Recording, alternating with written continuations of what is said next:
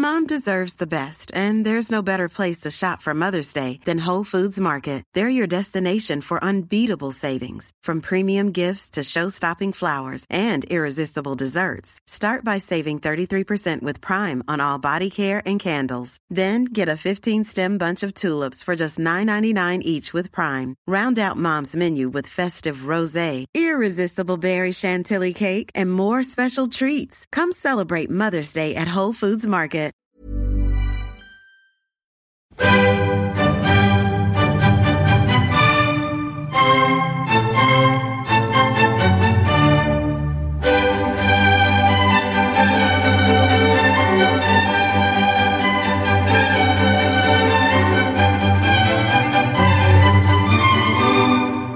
Si la historia produció alguna vez al mayor genio de la historia de la música, ese sin duda es Mozart. Evidentemente sus grandes obras maestras musicales simplemente se le ocurrían así nomás. Mozart componía sinfonías completas en su cabeza antes de siquiera escribirlas y luego las escribía en un borrador sin revisiones ni correcciones. Desde muy pequeño fue un niño prodigio porque a los cuatro años ya tocaba el clavicordio y a los cinco ya componía minuetos tales como el que ahora escuchas.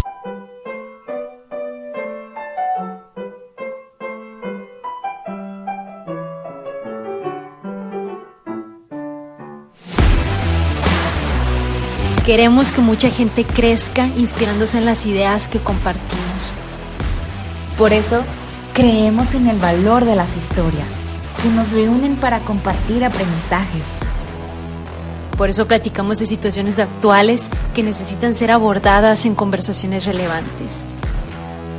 Por eso visitamos la historia de nuestro mundo, para entender los detalles de este tiempo por eso platicamos de personajes y de eventos que nos han traído hasta aquí y así imaginar juntos hacia dónde vamos.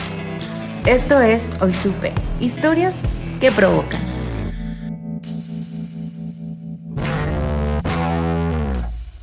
Wolfgang Amadeus Mozart fue austriaco porque nació en Salzburgo, Austria en 1756 y fue todo un fenómeno en Europa desde los nueve años. Su papá fue Leopoldo Mozart, que también fue un compositor de la corte del príncipe arzobispo de Salzburgo y prácticamente dio lecciones de música a su hijo desde que gateaba y también le consiguió su primer trabajo a los 17 años como organista de la corte del príncipe. Pero poco antes de eso, cuando Mozart tenía 14 años, hizo un viaje con su papá a Italia, que era la cuna de la ópera, para conseguir un encargo lucrativo de ópera.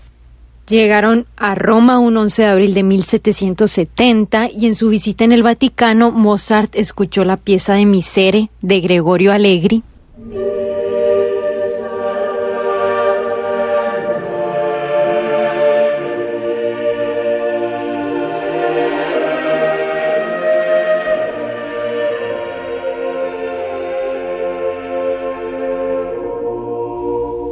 y esta pieza también es conocida como la musicalización del Salmo 51 del rey David del Antiguo Testamento, que es cuando el profeta Natán visita al rey David por haber cometido adulterio con Betsabé.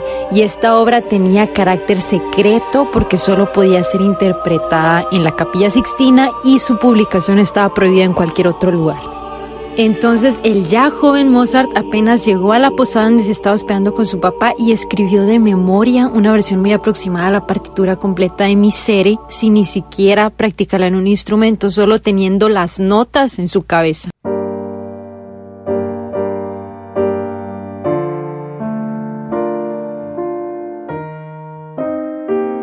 El Papa Clemente XIV, que era el Papa que estaba en ese tiempo, quedó totalmente admirado con el talento de ese niño de 14 años y lo nombró caballero de la Orden de la Espuela de Oro. Y esto fue solo uno de sus primeros logros que iba a tener en sus semanas en Italia, que fueron muy exitosas, y en Milán, después de muchas actuaciones, recibieron por fin el tan anhelado encargo que estaban esperando, que los puso muy felices, y era la musicalización de la ópera Mitrídates, Rey del Ponto.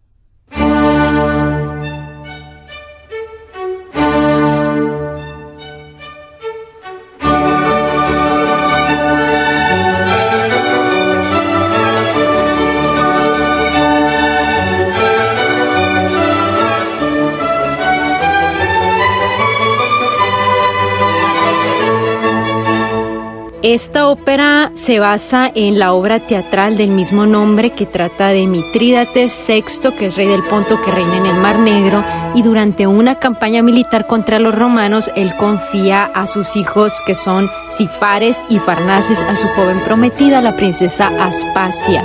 Entonces Mitrídates finge su muerte para poner a prueba la lealtad de sus hijos y en muy resumidas cuentas de eso va la trama, pero Mozart hizo una obra musical exquisita representando a cada uno de los personajes y los detalles de la trama. Esto fue solo una manifestación del talento excepcional que se vería seguido en Mozart. Tiempo después, en 1781, Mozart logra irse de excursión a Viena y también fue todo un éxito como intérprete y como compositor.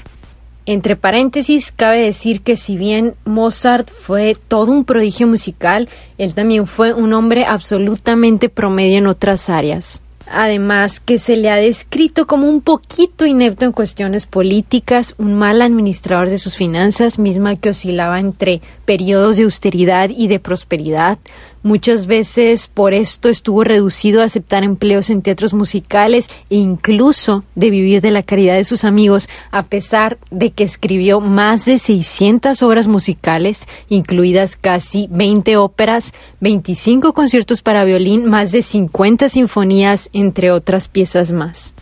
Y volviendo a la excursión de Viena en 1781, en 1782, un año después, él contrae nupcias con Constance Weber en contra total de la voluntad de su familia. Tuvo con ella seis hijos, de los cuales cuatro no sobrevivieron más allá de la infancia. Y bueno, adentrándonos un poquito más en la música de Mozart, entre más de sus 600 obras que abarcan todos los géneros de su época, entre las más famosas encontramos, por supuesto, que las bodas de Figaro.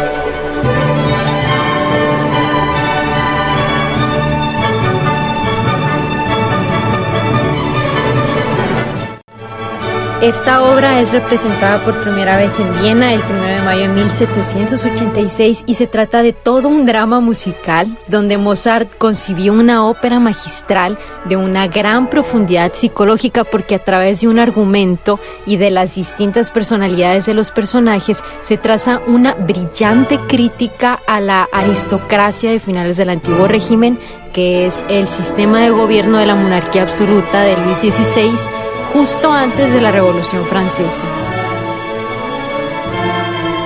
Básicamente esta ópera es ambientada en Sevilla del siglo XVIII y relata los amores y desamores de los condes de Almaviva y de sus sirvientes que son Fígaro, Susana y Cherubino la infidelidad, los celos, un contrato pendiente, malentendidos, escondites y cambios de identidad van marcando el paso de esta increíble y divertida comedia de Mozart que te invito a que sigas escuchando y averiguando más de ella porque está muy interesante.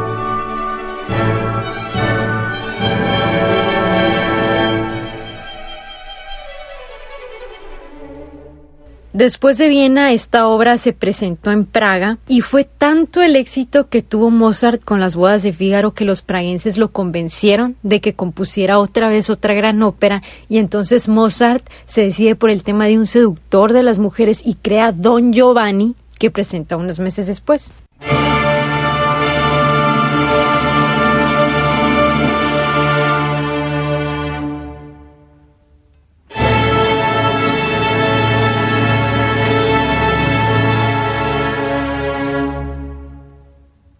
La ópera de Don Giovanni o Don Juan, y que nuevamente tuvo un gran éxito en Praga, se trata de una tragicomedia de un seductor sin escrúpulos, muy conocido en la ciudad de Sevilla, que siempre va acompañado de su astuto sirviente Leoporello y que se mueve como un típico Don Juan en un ambiente de conquista, celos y de mujeres decepcionadas. Él se enamora constantemente de nuevas mujeres y abandona a la mujer con la que está para irse con otra.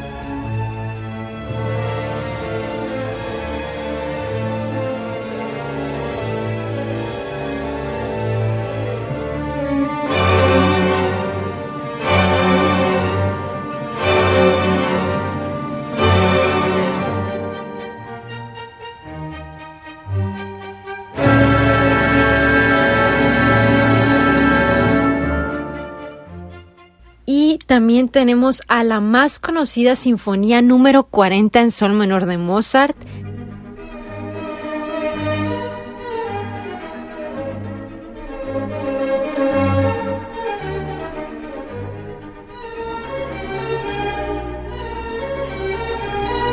que fue compuesta en el mes de julio del año de 1788 y fue la última sinfonía que escribió Mozart.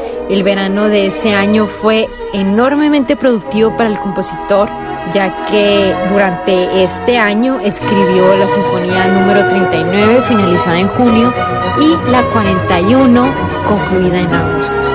Esta sinfonía de Mozart sigue, como todas las sinfonías del periodo clásico, este esquema. El primer movimiento es un molto alegre, que significa que va rápido y también sigue en forma de sonata.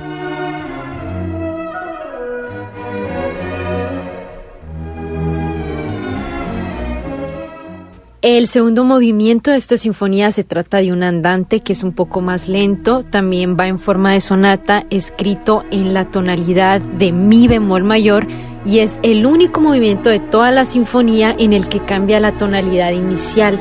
Tiene un carácter lírico y expresivo.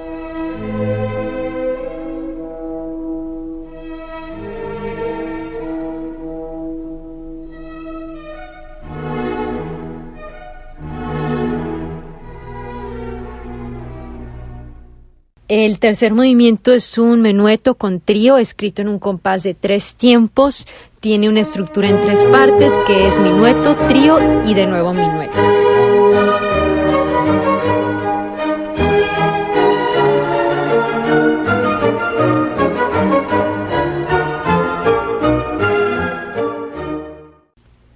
Finalmente tenemos el cuarto movimiento que se trata de un allegro assai. Está escrito también en forma de sonata y posee un carácter frenético y lleno de tensión.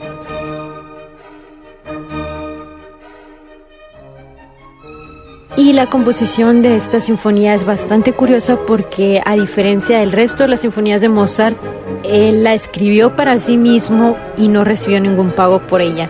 Esta sinfonía tiene un carácter trágico y profundamente emocional que se cree que corresponde con el propio estado de ánimo en el que se encontraba Mozart cuando la escribió.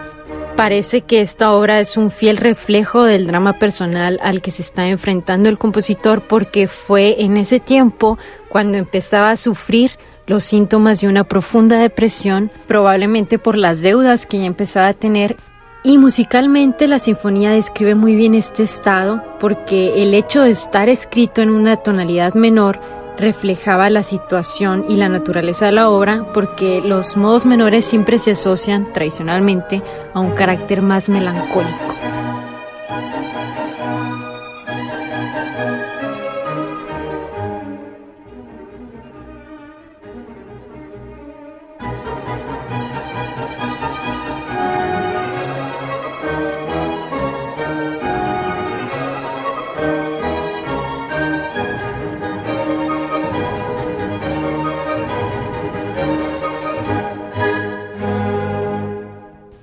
Mozart compuso un total de 25 sonatas para piano y en ese mismo año, en 1788, compone la sonata para piano número 16, otra de sus sonatas más conocidas, y suena así.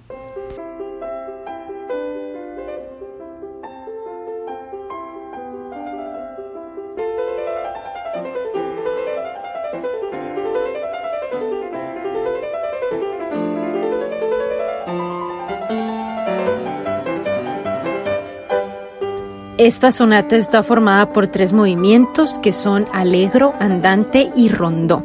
Tiene la particularidad de que el primer movimiento cuando corresponde a reexponer el tema inicial en la misma tonalidad, do mayor, lo hace en fa mayor, lo que rompe con los criterios dominantes de esa época.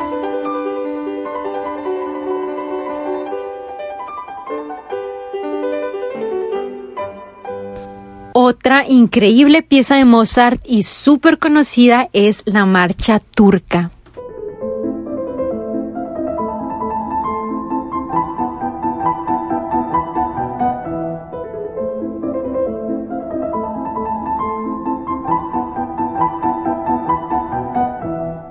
Esta obra musical, también conocida como Rondó a la Turca, es el tercer movimiento de la sonata para piano número 11 en La mayor o K331 y sin duda una de las melodías para piano más populares de la historia.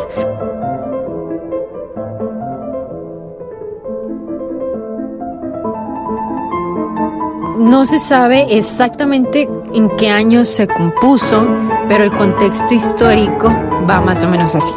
Durante los siglos XVI y XVII, el Imperio Otomano vivía su máximo esplendor y se expandía por toda Europa.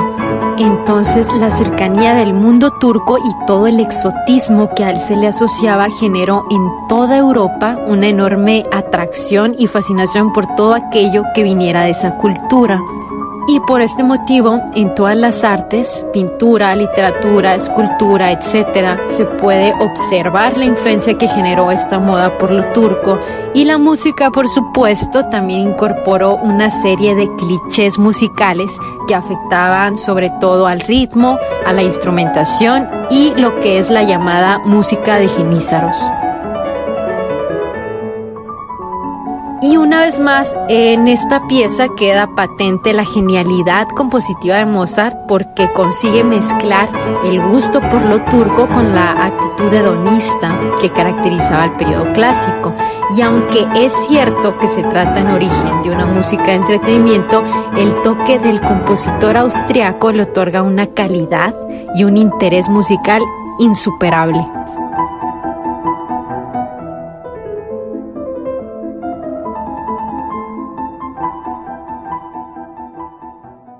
Otra de las obras más conocidas y alabadas de Mozart, que no puede faltar, fue La flauta mágica.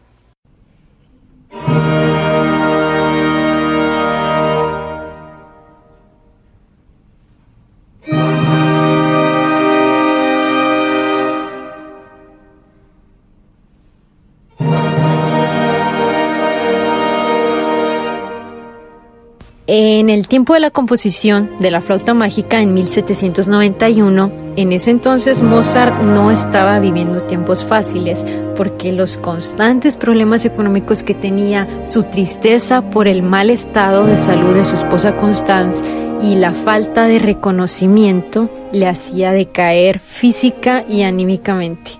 Por ese entonces Mozart, a falta de encargos oficiales, componía frecuentemente para amigos y conocidos que le pagaban muy poquito o nada. La situación se hacía cada día más desesperanzadora para él pero en ese momento apareció su viejo amigo, el actor y poeta Emanuel Chicanida. Él estaba buscando una nueva pieza y sabía perfectamente lo que el público quería, una pieza encantadora de moda en Viena.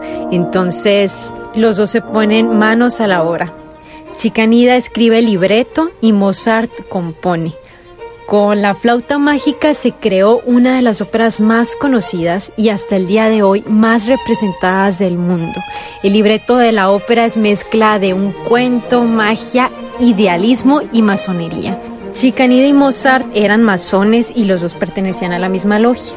Un dato curioso es que aunque Mozart fue criado en un entorno católico pero no estricto y fue un fiel miembro de la Iglesia Católica, en los últimos siete años de su vida abrazó la francmasonería, hecho que no era compatible con sus creencias cristianas, pero más bien lo complementaba en su ambiente más intelectual.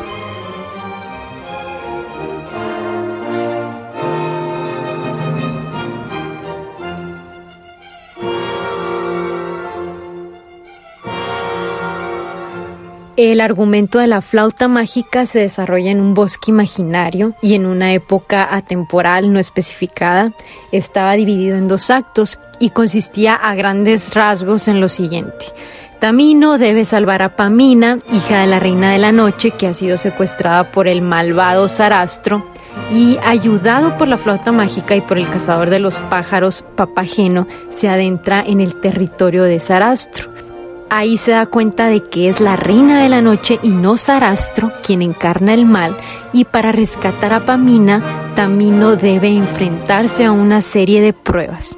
Una vez superadas estas pruebas y derrotada la reina de la noche, Tamino al fin logra reunirse con su amada Pamina y siguiendo la tendencia de las óperas de la época se produce un final feliz en el que el bien triunfa sobre el mal. En realidad el hilo argumental de esta obra es bastante complejo, esto fue simplemente un resumen, pero la flauta mágica recrea perfectamente la lucha entre el bien y el mal, el amor por el humanismo y el idealismo, el deseo de alcanzar la verdad, la justicia, la fraternidad y la sabiduría. Entonces no es de extrañar que ya desde el principio la flauta mágica se configurara como una de las obras más importantes en la historia de la ópera y de la música. La estrella de Mozart indudablemente volvió a brillar y ese mismo año recibe la comisión de un extraño para componer su famoso Requiem, pero también recibe el encargo de una ópera para la coronación en Praga en 1791 de Leopoldo II como rey de Bohemia. Mozart compone La Clemencia de Tito.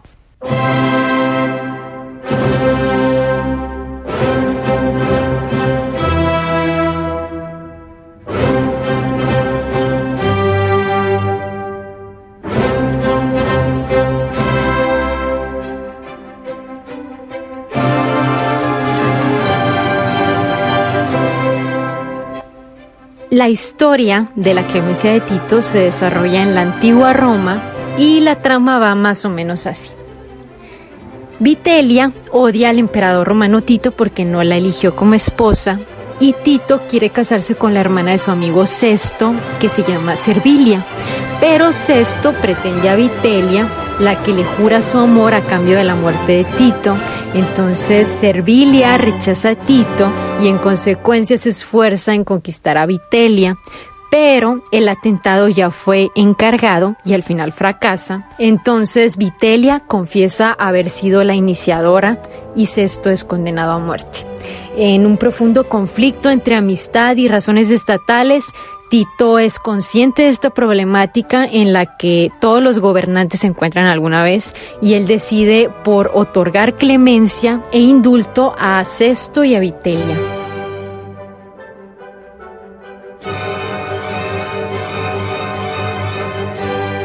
A esta historia ya se le había dado música anteriormente, pero si no lo hubiera vuelto a hacer Mozart, no se hubiera hecho del tema algo completamente nuevo.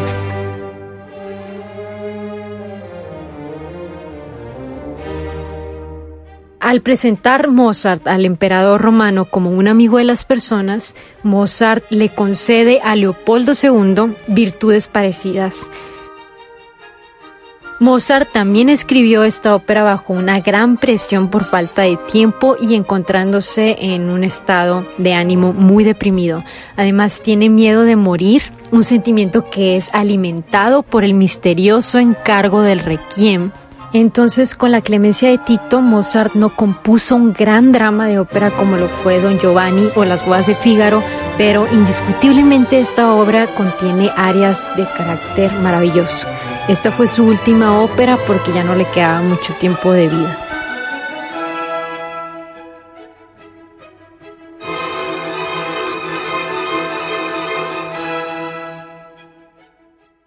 Y como lo pudiste escuchar en el episodio exclusivo del Requiem, el resto es historia. La misa de Requiem en re menor, o K626, es la última obra que Mozart compuso y probablemente una de las más importantes de todo su repertorio musical, no solo por su calidad musical, sino también por la leyenda que a ella va asociada.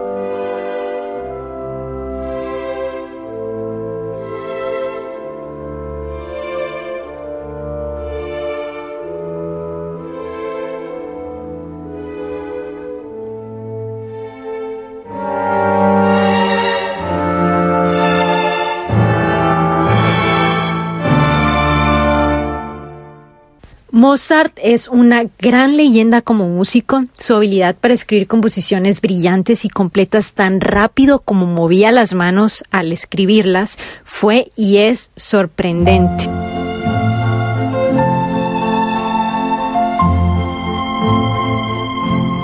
Muchos lo consideran el más fino escritor de melodías puras y el hombre básicamente perfeccionó la sinfonía, la ópera, el concierto y el cuarteto de cuerdas de la época de los clásicos.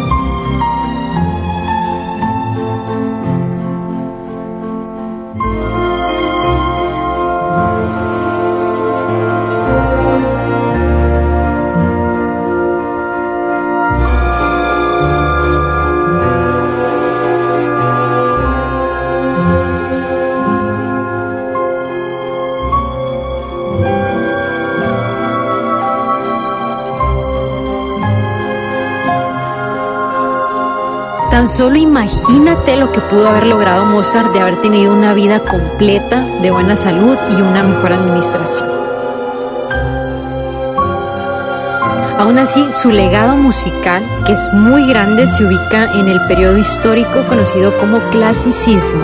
Pero, ¿qué hizo Mozart para llegar a ser el mayor estandarte de la música del clasicismo?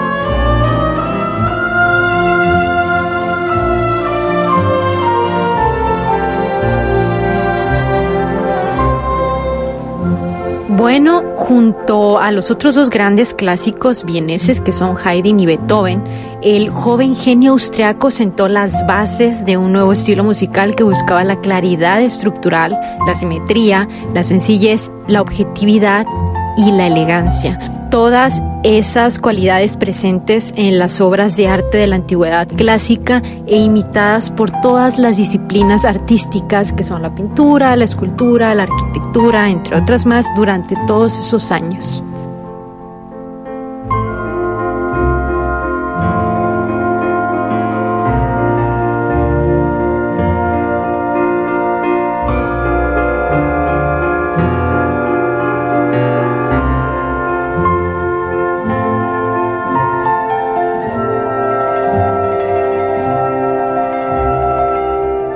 La música del clasicismo pretendía en definitiva agradar al público, llegar a un gran número de oyentes a través de bellas y alegres melodías fácilmente identificables y un ritmo sencillo y constante. Sin embargo, la obra de Mozart logró trascender esa aparente superficialidad que también caracterizaba a las composiciones de este periodo y su música es paradójicamente de una sencillez casi infantil a la vez que de una gran complejidad alegre, pero también profundamente emocional, de facilidad innata, pero perfectamente ensamblada. A pesar de contemplar a Mozart como el personaje simpático, divertido y alegre que sin duda fue, su vida no fue tan fácil como aparenta ser su propia música.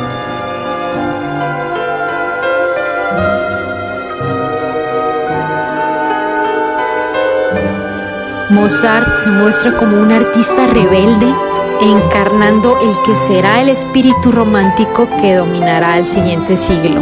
Rechazar estar al servicio de algún noble e intentar subsistir como compositor de forma autónoma.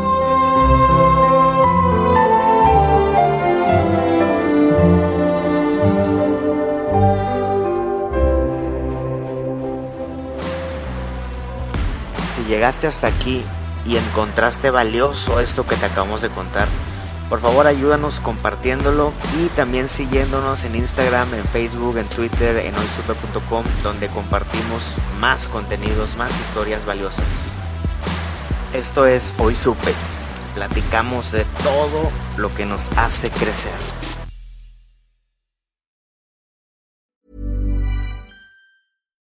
Would you like to look five years younger? In a clinical study, people that had volume added with Juvederm Voluma XC in the cheeks perceived themselves as looking five years younger at six months after treatment. Look younger, feel like you. Add volume for lift and contour in the cheeks with Juvederm Voluma XC. Reverse signs of aging by adding volume to smooth laugh lines with Juvederm Volure XC.